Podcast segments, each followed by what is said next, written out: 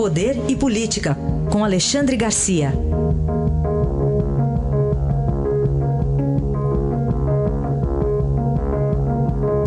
Ao vivo aqui no Jornal Eldorado, Alexandre Garcia. Bom dia, Alexandre. Bom dia, Manuel Bonfim. Aquela cena bizarra, né? De o, o Senado obstruído pelas senadoras, hein, Alexandre Garcia?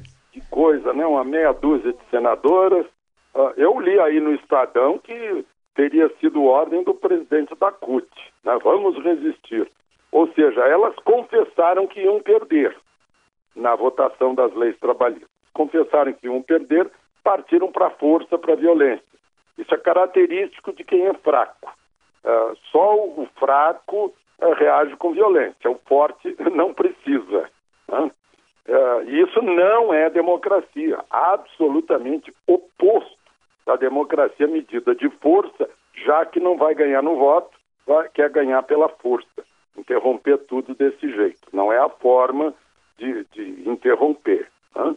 uh, ocuparam a mesa uh, do Senado e mandaram servir refeição. E diante de fotógrafos e cinegrafistas fizeram uma demonstração explícita de maus modos à mesa. Eu não convidaria uma pessoa assim para jantar. Uh, eu ficaria constrangido ao, ao, ver os modos à mesa que não foram aprendidos em casa, né? ou pelo menos não fizeram um cursinho quando foram para o Senado. Enfim, um vexame, uma situação grotesca, né? ou como dizem os jovens, coisa tosca. Foi isso que elas, que elas é, protagonizaram na mesa do Senado ontem. Alexandre, o governo não quer perder de jeito nenhum na CCJ e o troca-troca está correndo solto, né, Alexandre? Pois é, está cometendo, tá cometendo uma série de, é, é, de coisas graves aí, de uh, aceitando chantagens. Claro que o deputado que está aceitando emenda e favores e nomeações está aproveitando para chantagear o governo. Né? Uh, tem os dois lados nisso. E depois não tem sentido nenhum fazer tudo isso na CCJ, porque depois vai a plenário e começa do zero no plenário. Porque se for derrotado o parecer, o plenário vai, vai, pode pode ressuscitar o parecer, aprovar o parecer, né? ou confirmar a rejeição do parecer. Então, não tem muita, muita diferença, mas o governo está gastando energia nisso. Combustível, e só se fosse só energia, né? Que está gastando dinheiro que está fazendo falta para. Está tá liberando emenda, né? Uh, que, que vai fazer falta para a Polícia Rodoviária Federal. A gente mostrou hoje aí as estradas federais uh, entregues aí a, a nada, né?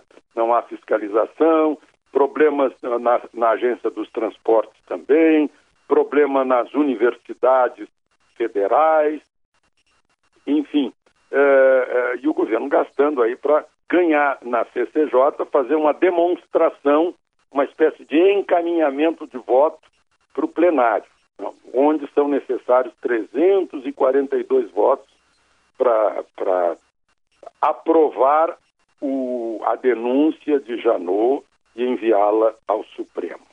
O, vai ser uma briga no, no, lá no, uh, no plenário para saber se vai dar quórum ou não vai dar quórum para votação. A oposição vai ficar com o pé atrás, sentindo.